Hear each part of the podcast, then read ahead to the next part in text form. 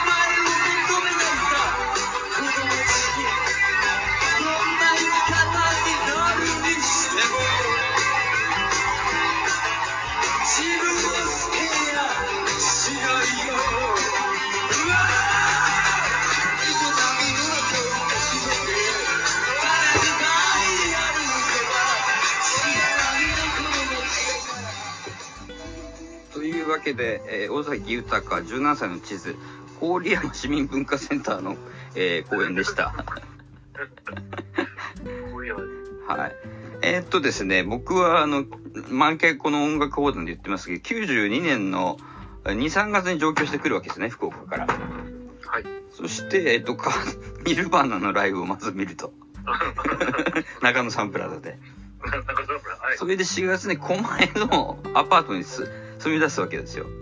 あの、小田急線で、えー厚木も行けるし、えー、上、代々木上原で乗り換えて表参道にも行けたんで、だからどっちも行けるんですよね。うん。で、1、2年厚木だから、厚木行くんですけど、あのーさ、音楽サークル入ってたから、青山の、あのー部室がもうスタジオになってて、ドラム叩き放題なんですよ。ギター弾き放題。でそこに行くようになるわけですね。すぐに。そしたら、えー4月25日かな？確か、もう覚えて、もう忘れましたね。1992年4月25日に死んでるから、えー、翌26日かな？はい。うん翌26日の朝刊、スポーツ紙一面が尾崎豊死亡って記事だったんですよ。それで朝電話で起こされて、はい。で、アパートの目の前が新聞屋さんだったんですよ。うんうんうんうんで、飛び込んで、あ、誰かいませんか？ちょっと新聞買いたいんですけど、誰もいないんですね。でもしょうがないから、スポーツ新聞5、6紙盗んで、盗んで尾崎のマンションにギター持って行ったんですよ、僕は。ああ、そうなんですか。尾崎のマンションっていうのが、えっ、と、か、えっ、と、町屋？また、あの、千代田線なんですけど、町屋っていう、ま、町にあると。で、町屋ってなんで町屋なんだって言ったら、どでかいタワーマンションで、あ、ここに住んでたのかと思うわけですよ。うんうんうんうんそれでギター持って行ってたら、もう泣き崩れてる女の子たちばっかりなんですね。それで、うわーって思っちゃって。そしたらテレビクルーもやっぱりいてですね、うんうんなんか僕に寄ってきて、僕がギターも、あの、バカでかいアコースティックギターのケース持ってるのを見たんで、ちょっとはい。一曲歌ってくれないかと、撮るから、はい。言われて、泣き崩れる女の子がいる中で、100人ぐらいいたかな。うん。その中で男、俺一人で、当時19歳で、うんそれで、尾崎豊の、今度シェリーっていう曲を歌ったんですよ。な、はい。うん、で、それでその翌日かな ?27 日か。7月。4月の27日ですね。はい。それで、そ、で、えー学校に行こうと思って小田急線乗ってたら、うん後ろの席で学生で2人がいたんですよ。男子学生2人が。うんはい。で今日の朝のテレビ見たって言って、1人が。あ、見た、尾崎ややのやつだろ？とか言って。あ、そうそうそうそう。あれ歌ってるやつ、15の夜とか、17歳の地図とか、I love you じゃなくて、シェリー歌ってたのなかなか渋いよね。うん、俺もそう思ったとかっていうのが聞こえて、お、それ俺だよって言ったって。それで、そう、続きがあって、えーっと、だから、その、青山の方の、香港の方に僕は用事があったんですよ。うんうんうんで、そっちに向かってたら、その、尾崎がよく、その尾崎もが、あの、高校青学なんでね、中大ですけど。はい。うんうんうんで、そこで、その、その、立教のところですね。今有名な名所になってますけど、尾崎豊の。あ、ありますよね。えーあそこに火ができてるんですけど、はい。もうみ、みんな、むもうむちゃくちゃ落書きしてますけど、もう忘れないとか、うんうんうんあなたが好きだとか。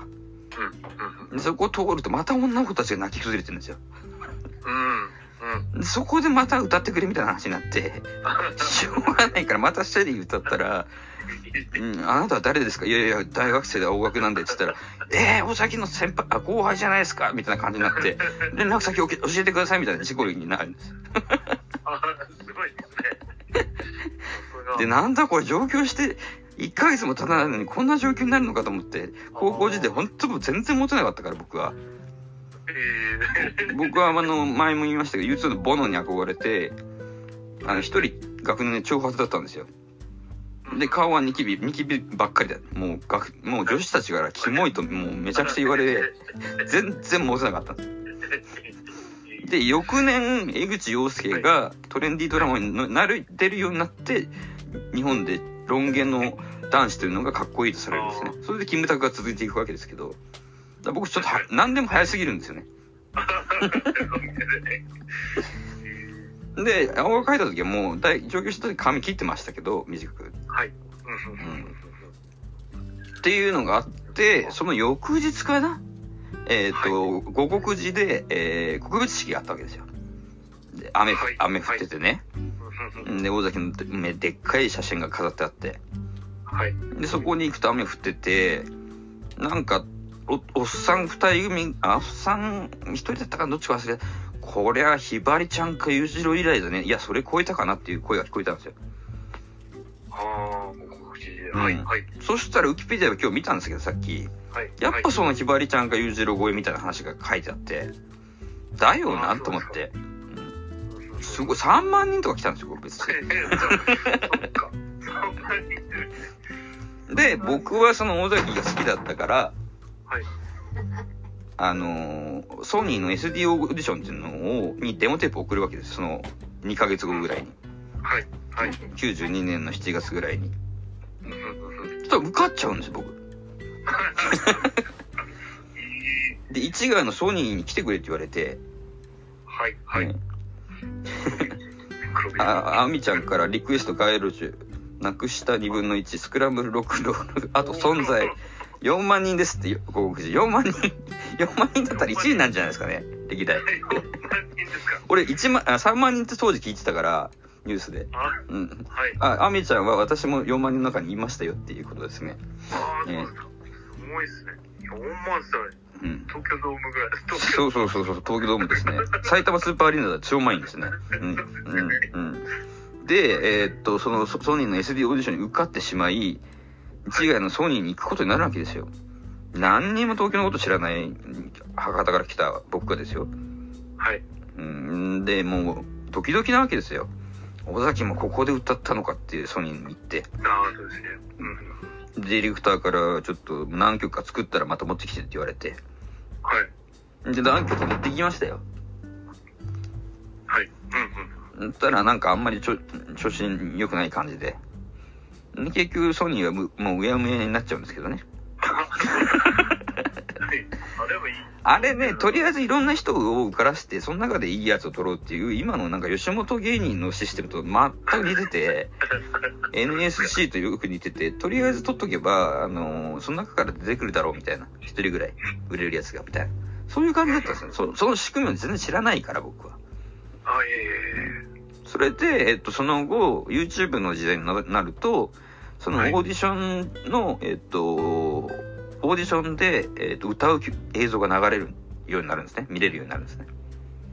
あ、お、尾崎の。うんあ、はい。うん。うん。で、尾崎が、あのーえっと、そのデビュー、デビュー曲っていうかな、オーディション、ソニーのオーディションの時歌ったっていうのが、えー、あれですね、えっと、ダンスホールって曲なんですよ。ああ、はい。ね。はい。あやダンダンスはってい。う、はい。人だかりってい。う、まるでその10代の高校生が作ったような感じの曲じゃない。んですよ、これ。あれ、シエリさん、電話かけてて。で、ダンスホールってい。う曲を歌うんですけど、まあ、当時のですね、尾崎豊ってい。うのは、い。ろんなものの影響を受けてたってい。うのは僕は分かってました。ああ、そうですか。まず、浜田省吾ですね。あ浜田省吾さんもソニーだったし、あ、ああ、確かに。そして佐野元春さんですね。ああ、もうソニーだったし。そうですね。そして、尾崎が好きだったスプリングスティーン。あれまた電話かかってうんうん。大丈夫ですか、電話。あ、大丈夫です。大丈夫です。はい。あの、スプリングスティーンとか、あとはジャクソン・ブラウンが好きだったっていうのも。よく、その当時インタビューで言ってましたね。だけど、えーっと、よくよく調べてみると、そういう人たちの影響じゃないんですよ、実は。これね、ウィキにも書いてないんですけど。あの、V シネで有名になる白龍さんっているじゃないですか。はいはいはい。白龍。ええ白龍さん。はい。あの、たけし映画でもよく出ますけど、あ、そうですね。今は、あの、V シネ会の。V シネ界の大大御所ですけど、白龍さんが若い頃にですね、はい。ミュージシャンやってたってみんな知らないんですよ。ああ、今の最近の子はそうですよね。で、白龍さんもその在日の方だったし、彼は佐賀出身だったりとかもしますから、はい。そういうこうメッセージソングを歌うんですね。で、あー80年に公衆事件の悲劇を歌った公衆シティが問題となり、ファーストアルバム、シンバラムが発禁処分となるという事件が起こるんです。若者のない渋さ、重層重厚さとアウトロー性を共存させた、うない外面を生かし、1984年公開の劇場映画、いつか誰かが殺されるなどに出演。えー、西洋一監督で、えー歌手兼俳優として起用、重要視されて、えーその後評判付きで、えーたけし映画に出ると。はい。で、そしてヤクザ映画 V シネがメインになっていくと。いう感じになるんですけど、これね、白龍さんの若い時に大崎そっくりなんですよ、実は。あ、そうですかね。うん白龍の。なんかあみみんなね、それを言わないんですけど。ダンスホールなんか完全そうで、あ、そう。また電話かかってきていますよ。うんうん。大丈夫ですか？あ、大丈夫です。大丈夫です。すみません。はいはいはい。という、まあ、いろんな事件があり、うんだけど、実は僕、高校時代の時、中学高校の頃、あんま尾崎好き好きじゃなかったんですよ。あ、そうですか。でも、だいぶリアルタイム。リアル、さババリバリリアル、あの、ろく1965年生まれなんだよね、尾崎は。僕の8歳上なんですけど、バリバリリアルタイムの人です、僕の中高の。あ、そうですか。ええ。僕も中学ぐらいで、僕は中83年デビューぐらいですもんね。そうですそうです結構古い。うん。私が中学生ぐらいだから。83年12月、シングル15の夜とアルバムの17歳の地図で、高校在学中にデビューですよね。そうですよね。すごい、だから、私は世代が近かったので、もちろうんん知っていたり、うん。非常にカリスマ、カリスマですよね。うんまあ、その、経緯とか、その、うんライブで、うんあとめ、うんうん。シーレさん声聞こえてないですよ。あ、もしもし、はい、聞こえてますか？あ、はいはい。そのライブで骨折とか、そういう、まあ、スキャンダラスなイメージがあって、非常に周りも盛り上がってたし、うんうん。えー、世代の心は掴んでたかなという気はしますね。あの、今、ウィキペディア見てるんですけど、はい。えーっとですね、フォークソング、シンガーソングライターの曲に興味を持っていた尾崎は、うん。特に井上陽水が、の詩が好きだったと。それから、えー小6になったら半年登校拒否を続け、さだまさし、イルカ、イルカ、イルカか、イルカの曲をギターを弾きながら歌う日々が続いていたと書いてありますね。さだまさしとイルカが ネタ元なんですね。えうんうんうんーえーで、中学に入ると練馬東中学へ越境入学するんですけど、生徒会副会長、文化委員、文化祭実行委員長を務めてるんですけど、この時のね、放送室からの尾崎のアナウンスとか聞こえ、がもう YouTube に上がってるんですよ。あ、シーレさん電話ですよ。電話ですよ。す、いません。その YouTube を聞くとですね、はい。その中学かな高校かなちょっとあれ、中、多分中学ですけど、その時はい。生徒会の副会長だったんで、えー僕は、とか言って、みんな頑張ってるよね、みたいな、なんか、そういうね、その放送部からの声が録音されてるんですよ。えー、すごい。うん。で、僕はね、その、あのー中学校の時の、まあ、友達じゃないけど、そのヤンキーですね。はい。特に、その、80年代はもう校内暴力バリバリの時代ですから。で、それでなんかその、よく15の夜がすごい問題だってよく言われますけど、盗んだバイクですね、要は。はい、はい。で、それに憧れるヤンキーがやっぱいて。僕あんまそれが好きじゃなかったんですよ、そのイメージが。ああ、そうですね。ちょっとどっちかでヤンキーっぽい。うん。なんか。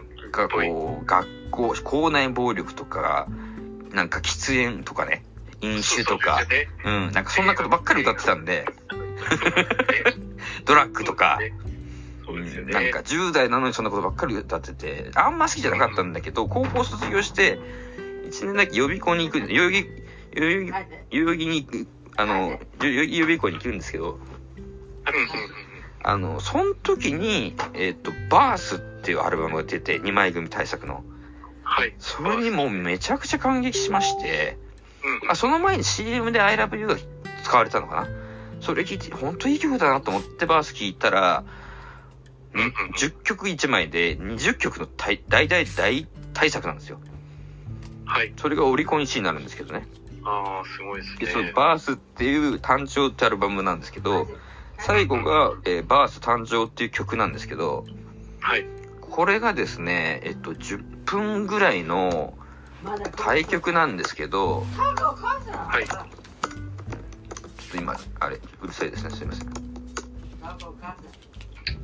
あ、シエさん、ちゃんなんか喋ってくださあ、はい。あ、もしもし。い。いや、いい、はい。あ、対策。大うん。どうぞ丈。夫なんですよね。はい、はい。何も喋ることないですか？別に。あ、えーちょっと待ってください。いきますよ。はい僕の時計の針がちょうど午前0時を指したとか、えー俺のすべてをく、わからないものが俺のすべてを狂わせてしまった。愛を失い、仕事すらなくし、俺は街を出出た。そして今俺は一体何を待ち続けているのかとか、ポケットには別れた家族の写真がある。皆で笑い、俺は兄貴に肩を抱かれている。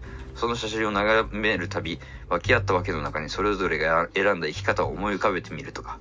そういう歌詞があるんですね。はい。で、俺はきっとまだまともにやれるはずさ、とか、街中の植えた叫び声に立ち向かいながら、俺は走り続ける、叫び続ける、求め続ける、俺の意味生きる意味をとかね。で、えー、一人で生きる寂しさに疲れ、やがて恋に落ちた。彼女と二人暮らし始めて半年が経った。まともな仕事が見つからずに荒れ果てた暮らし。投げ出したくなる。そんな暮らしが続く日ごとに俺は愛のぬくぬくもりも忘れて心はすさんでいき、自分自身から自身から抜け出そう、逃げ出そうと震えて、えー、怯えて暮らした心の弱さに逃げ道、罪を犯した俺は捕らえられ牢獄の重い扉の奥で息を潜めた。そして裁判の後、俺は手首ナイフで切りつけ、気がつけば病院のベッドの上、薬漬けにされた。ああ、教えてくれ。俺のどこに間違いがあるのか。街の冷たいから、から、冷たい風から逃れてきただけなのに。やがて俺もまともな生活を見つめ彼女と暮らした。ある日彼女は涙ぐむ笑顔の中で呟いた二人の新しい命が宿り、生まれてくることを。で、えー、生きる意味もわからぬまま産声を上げ、そして立ち上がり、やがて歩き始め一人きりになる。心が悲しみに溢れかき乱されても、怯えることはない。それが生きる意味なのさ。とか、この果てしない生きる輝きを新しく生まれてくるものよ。お前は間違っていない。誰も一人になりたくないんだ。それが人生だ。わかるか？っていう歌詞なんですよ。これを10分の対策で歌うわけですよ。これでもう僕ひっくり返りまして。それで、はいはい、ちょっと待って。ちょっと狂った母ちゃんの家に今来てるんで、はい。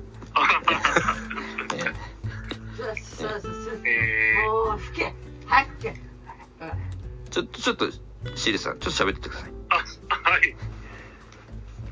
えっと、80、8、それって80、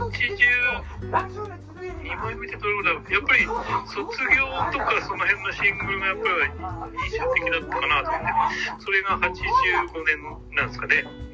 で、えっと、そこからやっぱり売り込んで、えー、チャート20位で、アルバムが1位か。この辺りがやっぱり非常に尾崎の、えー、ピークだったかなと思います。まあ、私も、あの、えー、中、中学くらいかな、高校ぐらいだって、ちょっと私違うパンパンクとかニューウェーブの方だったんで、まあ、尾崎ももちろんヒットチャートで聴きながらも、えー、横目では見つつ、え、非常に周りの友達とか盛り上がってるのは、えー、理解していました。で改めてやっぱり今回の機会で振り返ってみるとやっぱり尾崎のそのなんですかね、えー、歌のうまさだったりその、えー、訴求訴求というかねやっぱりなな何何を何を求めて何に対して音楽をやってたのかなっていうのはちょっと振り返りを、ね、はい、その僕はだバースってアルバムでひっくり返ってファンになるっていう91年の1年間があったわけですよ、はい、予備校生のね。ああはいはい。91年ですね、はい、そしたらもう全部のアルバム聴いて全部のアルバムのの曲を全部コピーするまでになるんですよ僕は。その1年間で。あで実際実際単車でですね予備校に通ってたんでもう気分は15の夜ですよ18歳だぞ。でもうその単車でむちゃくちゃ飛ば飛ばしながら予備代々木学園に行ってた学園に行ってたわけです。うん、でなんか雨の日にスリップしちゃって。はいはい。うん。横断歩道のど真ん中で横断歩道っていうかな。信号のど真ん中でスリップしちゃってガーンと転んじゃうんです僕。はいはい。で手をバシャーンってつったら手からバーって血が出てただ4方向から来る来る車が全員止まったんですよ全部はい。それで引かれずに済んだっていうね。ああ、そうですね。はい。あ、じゃあ、91年頃から聞き出したんです。あ、そういうその、その予備校時代に全部のアルバム、全部のビデオ、全部の過去の、えー、インタビューなんかも読みました。ああ、そうですか。うん。で、えっ、ー、と、その偏見が抜けて、もう学生じゃないんでね、予備校生だったら。偏見が抜けて純粋にすごいなと。ああ、確かに。で、この82年のオーディション、当時16歳の時ですから、うん、16歳でこの作風かと。この、えー、ルックスかと。で、はっきり言うと、うん、このルックスがないとあの歌歌えないんですよ。許されないんですよ、あんな、あんなキザな歌。もね。う、奇跡的に素晴らしいルックスなので、アイドルどころじゃないですよ、尾崎の全盛期のかっこよさ。そうですよね。うん。あの顔だから、あの顔と178センチっていう身長で細身だったから、うん。もうあの歌を歌っていいっていうね。だって10 17歳の時に出したファーストアルバムで15の夜が入っていて、I love you が入ってるんですよ。きしむベッドの上で、だいたいきしめ愛とかもうむちゃくちゃじゃないですか。すごいです。どういうシチュエーションやねんっていう。うん。で、えっ、と、僕が上京した時、バースっていうのがあるんですけど、はい。まあそこからよく、こう調べていくんですよ、僕は。うん。うん。うん。そしたらその10代で3部作っていうのが出るんですけど、うん。うん。えー、まあその3部作が出た後、まあ街路樹ってアルバムもポツンと出るんですけど、今もう、この Spotify にも入ってません、ミュ Apple Music にも入ってません。はい。入ってないですね。そ、そ、う。ソニー、ソニーのやつしか入ってないです。ソニーと最後のアルバムしか。ああ、はいはいはい。う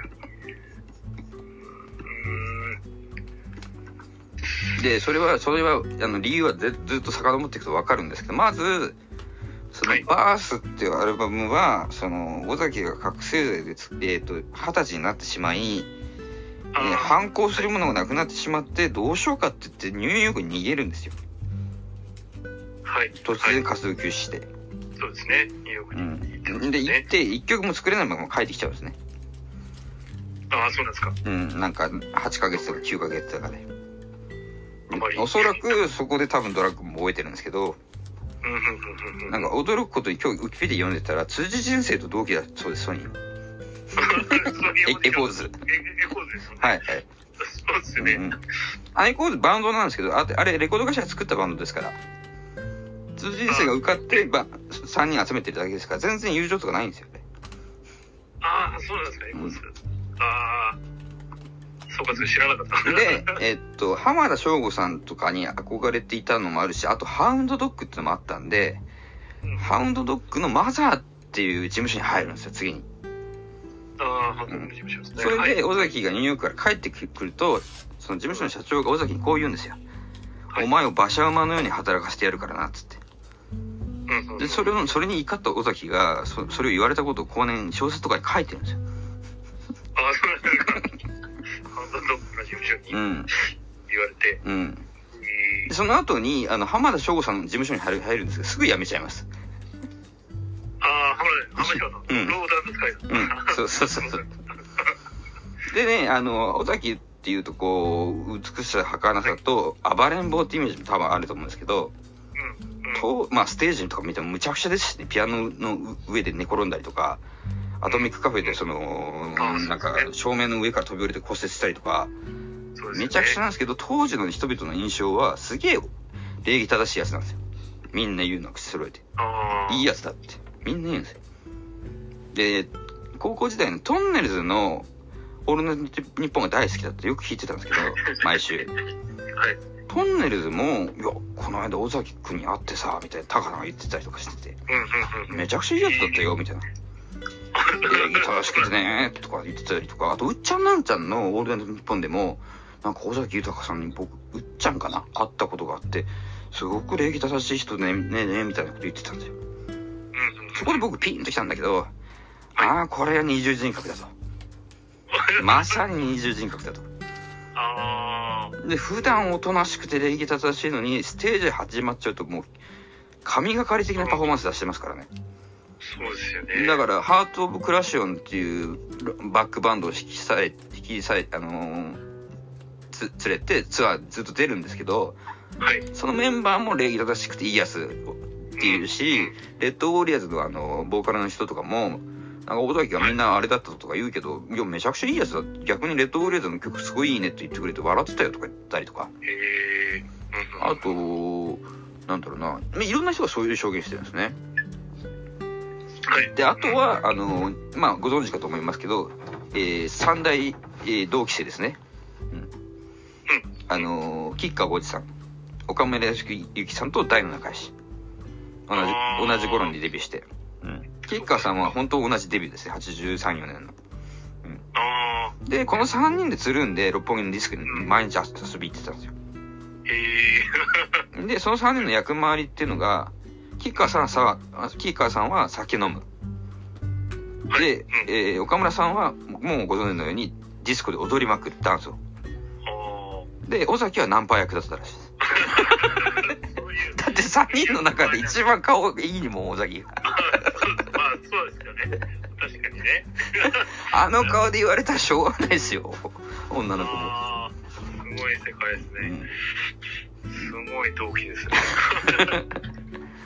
で、えーっと、その後に、その、うんと、街路樹ってアルバム出すんですけど、まあ、事務所辞めたり、揉めたりして、はい。もう、どうしようもなくなっちゃうわけですよ。うんで、そこで登場するのが、現、現当社社長、健城徹ですね。あそうなんです。健丈さんと。月刊角川で、はい。えー、健城さんいろんな人をスタートにしていくんですけど、はい。尾崎のファーストアルバムを聴いた健城さんがむちゃくちゃ気に入って、そのはい飲みに行ったり連れて行くようになるんですよ。食事に。で、付き合いが、付き合いが深まって、尾崎を表紙にして、尾崎のロングインタビューを関東に入れると、10万部超えのヒットを飛ばすわけです。月間かとか。ああ。それでも大、お、あの、健城さんも大成功していくし、尾崎も大成功していくんです。だからもう二人は蜜月なんですよ。ああ、で健丈さんと。健城さんって編集者がまた変態すごい編集者で、1年間の360日ぐらいそのアーティストと飲んだりしてるんですよ。同じ六本木とか西麻布の店で。ユーミンとか、あの、いろんな人とね。はい、はい。で、はい、もう、その、石原慎太郎を口説きに口説いて、その、石原慎太郎慎太郎の小説を全部空で言えるぐらいになって、もう20回以上手紙書いて、最後はもう、な、だったら会おうとか言ってもらったりして、はいどんどん大物食いどいていくんですよね、ケリオさんは。五木ひろゆきとか、はい大物、吉本バナナとか。ああ、すごいで、ね。もう、もう、もちろん知ってる村上龍ね、あと。あ村上龍さんの小説読んでないのに、新聞広告に出た芥川賞の顔の写真だけでこいつは才能があると思ったそうです。ほんまかいなっていう。それで口説きに行ったっていう。で二人がなんか伊豆かなんかの、えっと、ホテル借り切って、ずっと1ヶ月か2ヶ月ぐらいテニスやってるって話が、テニスボーイの憂鬱っていう小説になるんですけどね、その後。ああ、ありますね。あうんれ、健丈さんですか？健丈さんとの、だから、角川の金で二人ずっとテニスして遊んでたんですよ。ああ、それだね、すごいね、普通になる。そうなんです、そうなんです。そういう歴史なんです。そういう歴史の中で、尾崎もいるんですよ。ああ、で、尾崎がもうどうしようもなくなるじゃないですか。で、当時、幻冬舎立ち上げ塾のうちぐらいかな、健丈さんは。うん、うん。で、健丈さんが自分の金出して、アイストープっていう事務所た立ててやるんですよ。ああ、そうなんですか。そう、それでスタッフも見つけてきて、うん。で、個人事務所作ってあげるんですよ。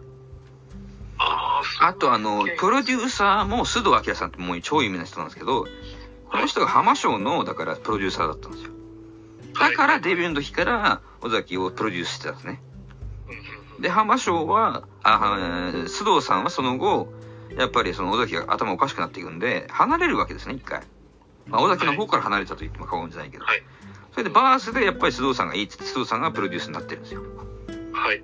うん。で、サウンドは割とこう、西、アメリカロックっぽい感じになって、そうですね。当時の凄腕ミュージシャン使ってやってるんですけど、コンピューターもバリバリ使って。はい。で、そのバースが、まあ1位になって、健丈さんはオリコン1位になったっていうふうに電話で尾崎に告げると、二人して涙したそうです、その夜は。ああ、うんへえ。あ、そんなに健丈さんと関わりだったんですね。はい。で、その時に91年の3月、えー月刊角川での対談がきっかけとなった女優斎藤由貴との不倫が発覚っていうのが、すごくニュースになるんですね。はい。これね、あの、お土産屋さんをうらうろついてる二人っていうのが防犯カメラに映ってて、それが流れるんですよ。ひどいことマスコミするなと思って、本当当時。すごいことするなと思って、うんで、その、新聞屋さんに行って、その、スポーツ新聞撮ったって言ったじゃないですか、僕。はい。その時に、なんかロケ地かなんかで泣き崩れる斎藤由貴っていうのも写真撮られてて、ああ、そうなんですか。かわいそうですね。ええまあ、その斎藤由貴さんまた不倫しちゃうんですけどね、その後2回も。そうそうですね。何回やってもあの人懲りない人ですね、本当に。そうですね。いや、魅力がある方だと思いまですね。うん、モルモン教徒ですね、あの人は。はい。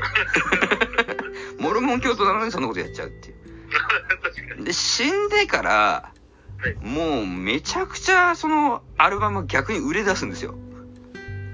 尾崎の。っはい。てことですね。うん、そうそうそうそう。もうなんか尾崎豊現象になっちゃって、うん、の直前に完成させた6枚目のアルバム、放熱への証が遺作になるんですけど、はい。この放熱への証っていうアルバムを一級聞き、聞いた瞬瞬間の感想ですけど、全曲。全然面白くねえなと思った。思いました。っていうか、パワーがもうない。完全に。ああ、そう。前年、お母さんも亡くなっているし、お母さんに捧げた曲も出てくるんですけど、うん、うん、うん。全部過去の栄光で作った曲ばっかりのパターンの曲ばっかりで何も新しくないんですよ。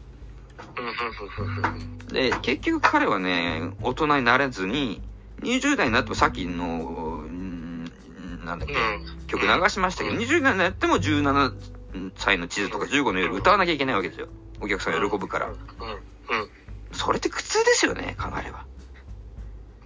だし、その、大人になる曲を歌いたいじゃないですか、24とかだったら。うん、うん。な確かに。なんか、なんか、サンセイムのことを歌ったりとか、してましたよ、バースの中では。クッキーっていうちょっとユーモアな曲があったりとかね、おいらにクッキーを焼いてくれ、みたいな。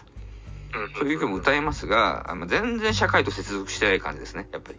うーん。だから僕はブルーハーツが好きで、彼らはその歴史とか差別とかえ戦争とか平和とか歌ったけど、尾崎は一貫してそういうことを歌わないです。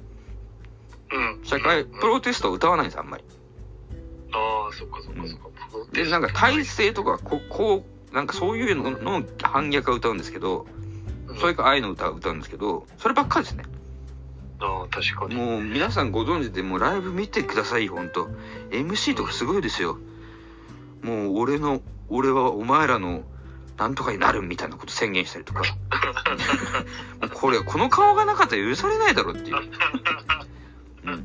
必ず仇を取るみたいな感じで言うんですよ、なんか。そううん。ね。俺は愛に生きるとかそういうことを MC でええと言っちゃうんですよ。女性ファンがうわーって盛り上がるけど、これ、この尾崎の顔がなかなくて、サーモンマスターの顔だったらどうするんだろう。ダメですね。愛と平和って歌ってますけどね、サーモンマスターは。そうそうですね。へえ。で、その、復活したバースツアーっていうのがあるわけですよ。シリさん、また電話かかってきてますよ。あ、すみません。いろいろ。電話切っと、はい切っといた方がいいんじゃないですか。あ、はい。だ大丈夫です。はい。はい。で、バースツアーっていうので全国ツアーするんですけど、うん。そんな尾崎が死ぬとか僕思ってなかったんで、いつか見れるだろうと思って通り越してたんですよ。だから、上京したその、そのその月に結果死んじゃったんでね、一回も見れてないんです、僕は。ああ、そうなんですか。えどっか見見見られたのかなと思って。見てないです。で、当時のね、証言だと、坂上忍がね、結構同,、同期ぐらいで、その、その当時の人間、いや、みんなね、尾崎のこと暗いやつだと思ってたけど、当時のなんか芸能界の若い連中は、みんな尾崎がめちゃくちゃ明るいやつだったというふうにみんな証言してますね。ああ、そうなんですか。で、まあ、ここだけの話ですけど、同時期にデビューしてる中村あゆみさんとも付き合ってましたね。あ、そうですか。うん、翼を止めたエンジェルのあの人ですね。ああ、中村さんは可愛いですね。めちゃめちゃ可愛かったです。めちゃそうですうんさすがプレイボーイ。あはい。あと、あの、キラーカーンですね、プロレスラーの。なんか、うん。カンちゃんっていう、あのーい居酒屋さんをやるように、新宿でね、やるようになるんですけど、うん。はい。カンちゃんにもたびたび行ってます。だから、キラーカーンもよく知ってますね。ああ、キラーカーンキラーカーンも最近も知り合いです。いろいろはい、はい、はい。交友が。交友がある。ですね。あと、米米クラブの石井さんとかね。フミヤとかね。うん。あうん。あ、チェッカーズの。うん。あと、元横綱の北東海とかね。なんかよくわかりませんが。あと、あの、えっと、マザーのえーいたハウンドドッグの大友さんとかね。あれ？シーレさんがいなくなっちゃった。えー、あとは、まあ、えー、バレーボールの中田久美さんが、練馬東中学の同級生で、1年の時に同じクラスメイトだったんです落ちて、。落ちてしまいました。な中田久美さんね、バレーボールの、今監督の。あの人がはい中、中1の時に同じクラスメイトだったらしいです。えー、結構、多彩な、こういう関係ですよね。で、まあ、とにかく MC がもう詐欺、詐欺じゃない、キザでね、もうこれ聞いてられなかったです僕ももう最後の方は本当 女性ファンですもんね、基本的に。まあ本当女性のアイアイドルですねはっきり言ってああ、そう、そう、ですよね。アイドルで、その後追いで、なんかもう全部のアルバムがなんかね、ビルボ、あオリコン2位、5位、4位とか入っちゃうんですよ、これ。うん、うん。うんでうん、デビューアルバムとか2000枚しか売られてないんですよ、最最初のレコード。全然プロ少モーションにかけてないですよ。口コミで人気た高まったんですよ。当時白黒の写真しか出してなかったし、ないですねテレビも絶対出なかったし、その薬物からの復帰で一回だけみそぎとして、あ、夜ヒット出るんですけど、はい。その時は太陽の破片って歌を歌うんですけどね、なんで太陽の破片っていうタイトルかっていうと、牢屋の中で、その、眠れずにいたら、朝方こう光が差してきたと。うん。うん。そういう中でいろんなことを考えたって歌なんですよ、あれ。ああ、そうなんですね。で、僕あの CD シングル今でも持ってます。短冊型の。はい。ファン、ファン、ファンっていうか、もちろん、すごい、米田さんと、なんかすごいダブルうん。経緯の。で、尾崎がですね、その、幻冬者系で小説も書くようになるんですよ。またその小説が小さな小説でね、なんかもう、なんか恋人とのなんとかみたいな話ばっかり出てくるんですよ。もうどうでもいいような話ですよ。うんこれ尾崎が書いたっていうことで許されてますけど、こんな小説売れねえなと思いましたよ。小説まで書いてたんです。だから、慶城さんが書かしてるんですよ、これ。最後の方はもう、個人事務所になっても、な自分が全部やるって言って、事務所の人追い払っちゃって、自分で経理とかもやり出すんですよ。ツアーの仕切りとかも。え、でもけ県庁さんですか？いやいやいや、だから尾崎自身が。あ、自身でね。はい。うん。多分大変じゃないですか。で、みんなもう尾崎が暴れまくるから、言いまくるから、もう離れちゃうんです、みんな。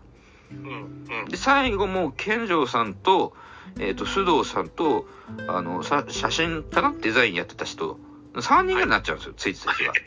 3人なんですね。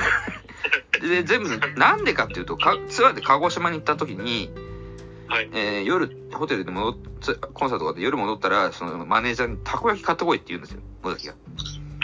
で、買って、夜だから空いてないから買買ってこなかったっていう理由だけで、そのたマネージャークビになるんですよ。あ、そう、そうなんですか。不条理じゃないですか。もうむちゃくちゃですよ。むちゃくちゃです。で、尾崎の大阪、大阪公演にね、それまで健二さん全公演見てたそうなんですよ。うん。どうしても村上龍かなんかのその仕事で行けなかったと。はい。そしたら、もう尾崎一回来るわけです、その夜電話で。なんで来てくれなかったの僕は健二さんに全部見てほしいっつって。うん全部の公演見てほしい。で、村上龍を取るか俺を取るかどっちか決めてくれ、みたいな。また新しいですの電話がかかってきますよ。すごいですね、県庁さん。で、最後は幻冬舎に行って、編集部のデスクで暴れまくったりするんですよ。暴れる。暴れる。で、さっきの単調って曲で、もう、出所後自殺未遂したこと歌ってますからね。ああ。もうめちゃくちゃですよ。もう、だからもう、激しいですよね。だからもう10代でもうめちゃくちゃ売れちゃったから、もう完全にのぼ下がってて、天狗になってるわけですよ。で、ドラッグやってですね、当時のエピソードとしては、二十歳ぐらいの尾崎が喜ぶだろうってスタッフが、アメ車のなんか、なんかな、もうどでかいニュ、ニュん？どでかい、ポルシェじゃないけど、どでかい車、あリンカーンだ。リンカーンに乗らせたら尾崎が喜んだとかね。シレさん、また電話かかってきてますよ。あ、はい。あ、すみません。リンカーン乗らせたら尾崎が喜んだとか、もうなんかそういうエピソードばっかりで、全然いい人じゃないんですよ、この人。はっきはっきり言って強人です。はい。すごいですよね。なんか、そういう一面でありながら、なんかいいやつが、まあ、あほ本質はいいいややつだ二重人格なんですよ、完全に。それで、後に、その、発覚するんですけど、あのー、あのー、北の国からの、はい。あのー、少年いるじゃないですか。はい。純。純。純がですね、えー、もう弟分として尾崎と一緒に飲むようになるんですよ。ああ、そうなんですか。で、尾崎が死んでから、その次の年ぐらいに、その純もデビューしちゃうんですよ。尾崎みたいな曲で。ああ、そっかそっか。で、純もですね、純、ほ本名をちょっと忘れちゃいましたけど、純も、はい。すごいインタビュー受けて、ああ、尾崎さんは、すごく僕に対してはいい人で、とかって言って、なんか泣いてる映像も何回も流れて、あ それでなんか死後になったら尾崎が俺は好きだとか言う人がいっぱい現れて。某、あの、脳科学者の M さんね、M さん。はい。あの、神谷くしゃくしゃの、あああ、はいはいはい。あの人は尾崎豊のには文学、いやいや芥川賞か文学賞を与えるべきだとか言って、お前、全盛期の頃全然リアルタイムで聞いてないのに、また、また後から言って、お前大人が。後付けで言ってんだよ、お前。生きてる時に応援してやれよ。そうですいっね。つもそのパターン。そうですね。絶対某 M さん、東大卒の某 M さんね、脳科学者の。絶対聞いてないですよ、リアルタイムで。え、M、M、M、M ギスさんですよ M ギスさん。テレビで堂々と尾崎豊が素晴らしいとか言ってますよ、あの人。絶対お前東大で修や修優秀だったから、絶対聞いてないって。絶対盗んだバイクとか知らないし、盗んバイク盗んだことないし。絶対知らないくせに、ほんと。ああいう大人を見るとむっちゃくちゃ怒りましたね、当時僕は。生きてる時に応援しろよ、ほんと、お前ら。そう生きてる時にお前らが応援しないから尾崎死んだんだよって。確かに。そうですね。不思議なもんね。それダメ、一番ダメなパターンです。あとね、筑紫哲也さんだけは、ジャーナリストとして尾崎が生前の時ちゃんと接してましたね、やっぱり。そこは筑紫さんやっぱ素晴らしかったと思います、あの人は。筑紫さんは、そうですね。まあ、本本質を見て、はいはいあの人はそういう人を必ずそういう時、その時の文化人とかね、芸術家とかアーティスト必ず接近する人なんで、うん。筑紫さんは素晴らしかった。あと、沢木幸太郎さんとかもね、交流ありましたね。ああ、そうですか。すごい、大太郎さん。ね、僕ね、あの、まあ、95年ある理由でマザーの事務所に行かなきゃいけなくなって、はい。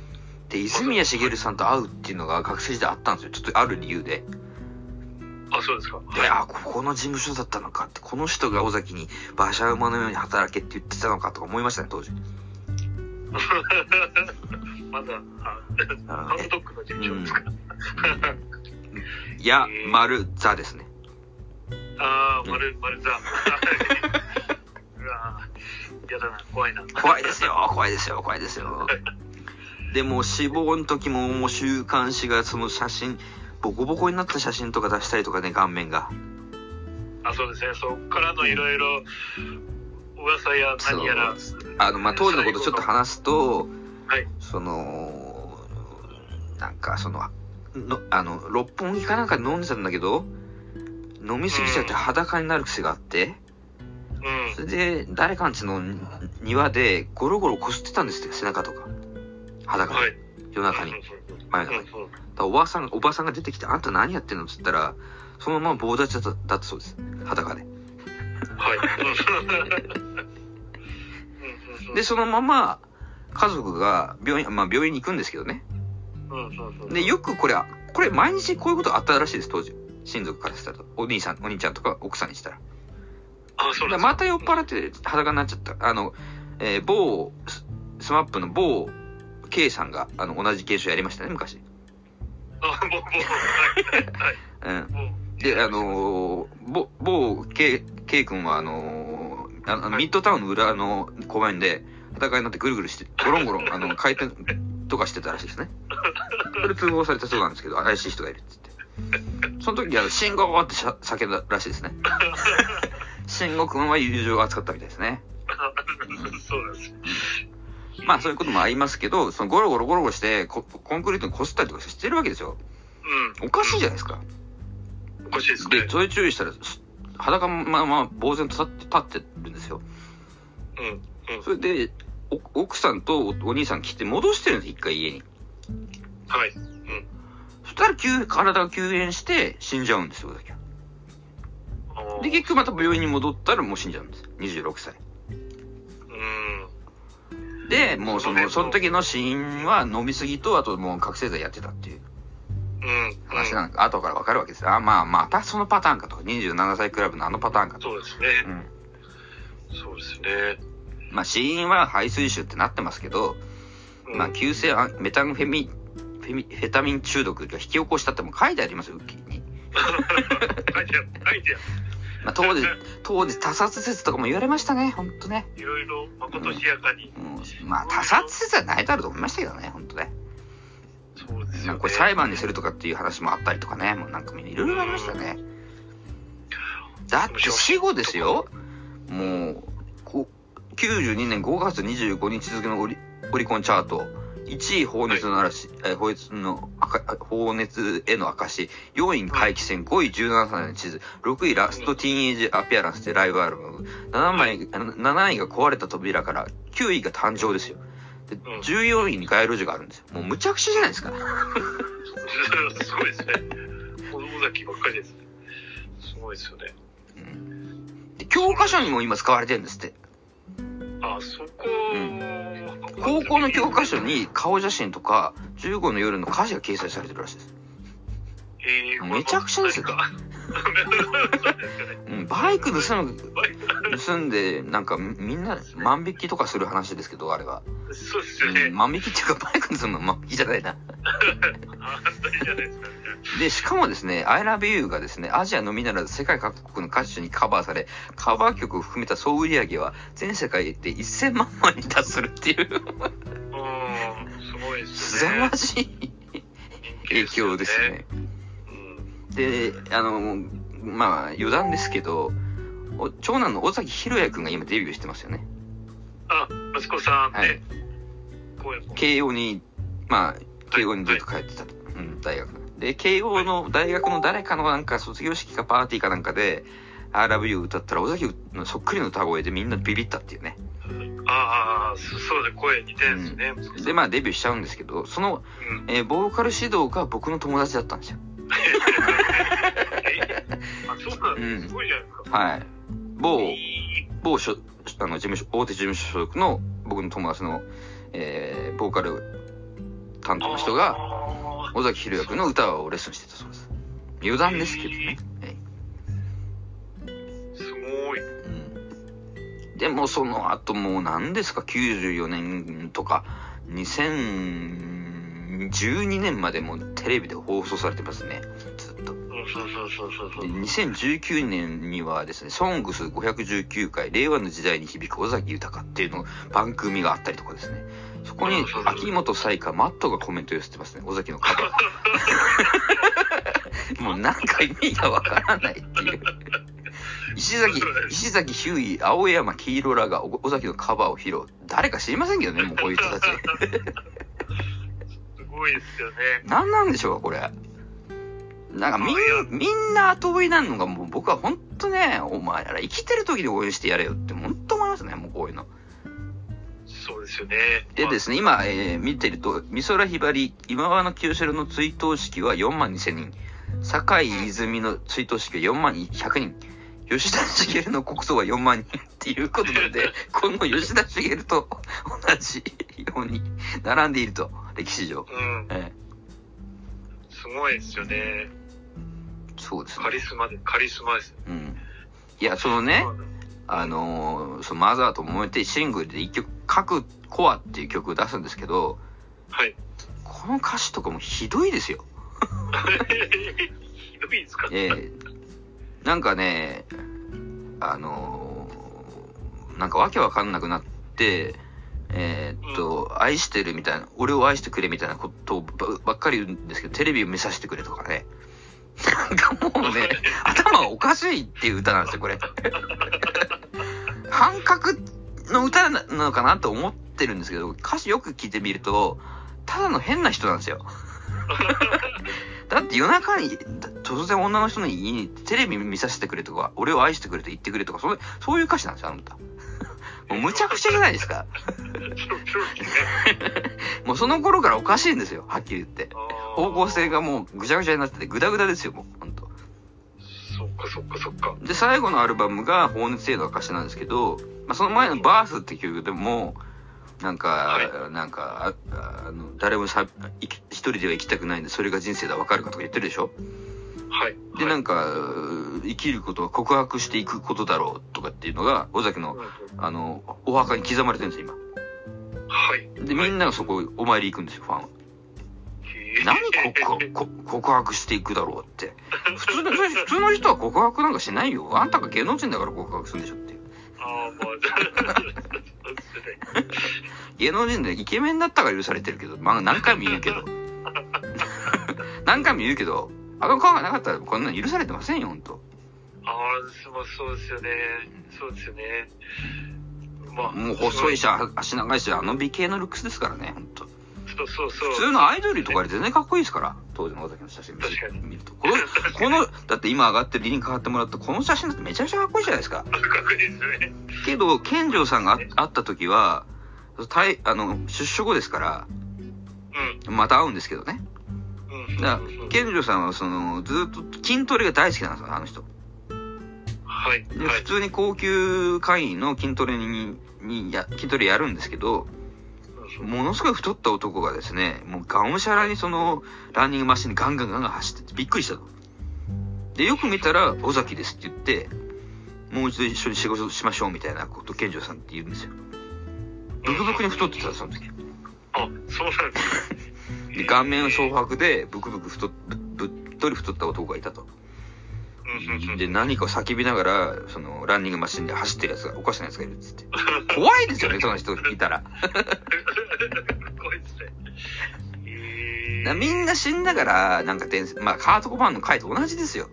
死んだから、後から言うけど、カート・コバーンも死んでから7500万枚売れましたが、はい。死んでから、おあの、好きと、好きだったとか言いますからね。ほんと頭きますよね、当時の。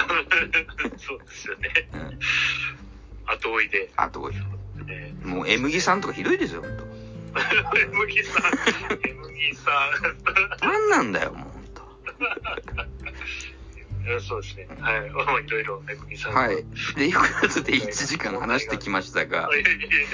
えー、シールさんの総評はどうでしょうか？いやいやいやいや、えっと、私もその、もちろん、中学ぐらいからめちゃめちゃ売れて、その、10代の、なんなんていうの、カリスマ、代弁者なのかな？とか、やっぱり、アトミックカフェでの飛び降りとか、いろいろ、いろいろ伝説を残しつつ、で、すごい、やっぱり卒業ってとこで、すごい、売れたピーク感はああって、で、私それぐらいからあんまり、そんなに、えー、また別の道を行って、えー、そんなに聞かなかったんです。けど、もうすごい。改めて言うと、それ、それ以降の、なんかね、彼の葛藤だったりとか、捕まったりとか、やっぱりその出来上がった自分にの、との、なんかみ溝みたいなのが結構、本人的には大きかったのかな、なんていう気はしますね。だからやっぱり10代のカリスマが30代になるときついのかなっていう気もしつつ、その辺の、いや、だから26で死んでますから、もうちょっと30じゃないですか、あと4年で。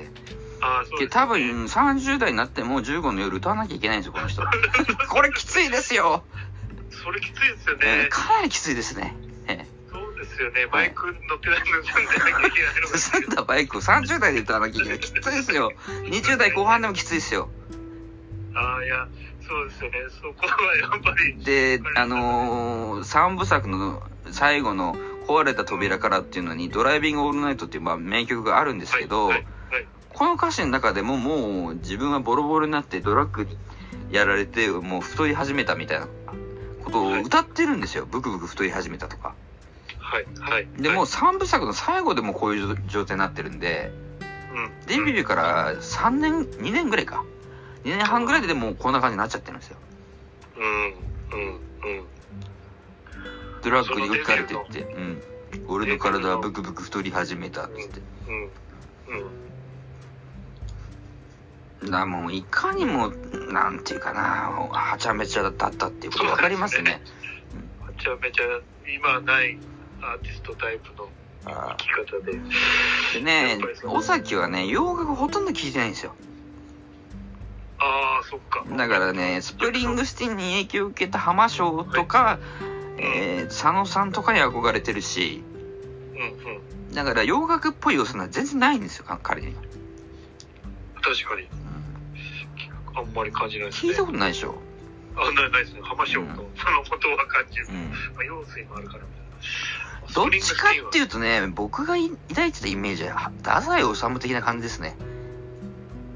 ああ、太宰治。うんはい、はい。うんその、文学者でハンサムでっていう、ああ。でモテてっていう、それで最後、その、女の人と入水自殺して、は何回かやってるんですよ、あの人。で、女の人だけ死んで自分は生き返生き残ったりししてるんですよ、太宰。あ最後39歳でようやく自殺して死ねるんですけど、うん、うん、うん。まあ、あの人デビュー作が遺書ですからね、本当すね。病んでますね。最後の方は社用ですから、作品が。ね それで代表作が人間失格ですから。とても教科書に載るような人じゃないですよ、あの人も。病んでますね。病んでますよ、もう。それが文学の歴史ですよ、はっきり言って。まあ、当時のロックンローラーですね。ああ、そう言われると確かに。いいことなれば評価。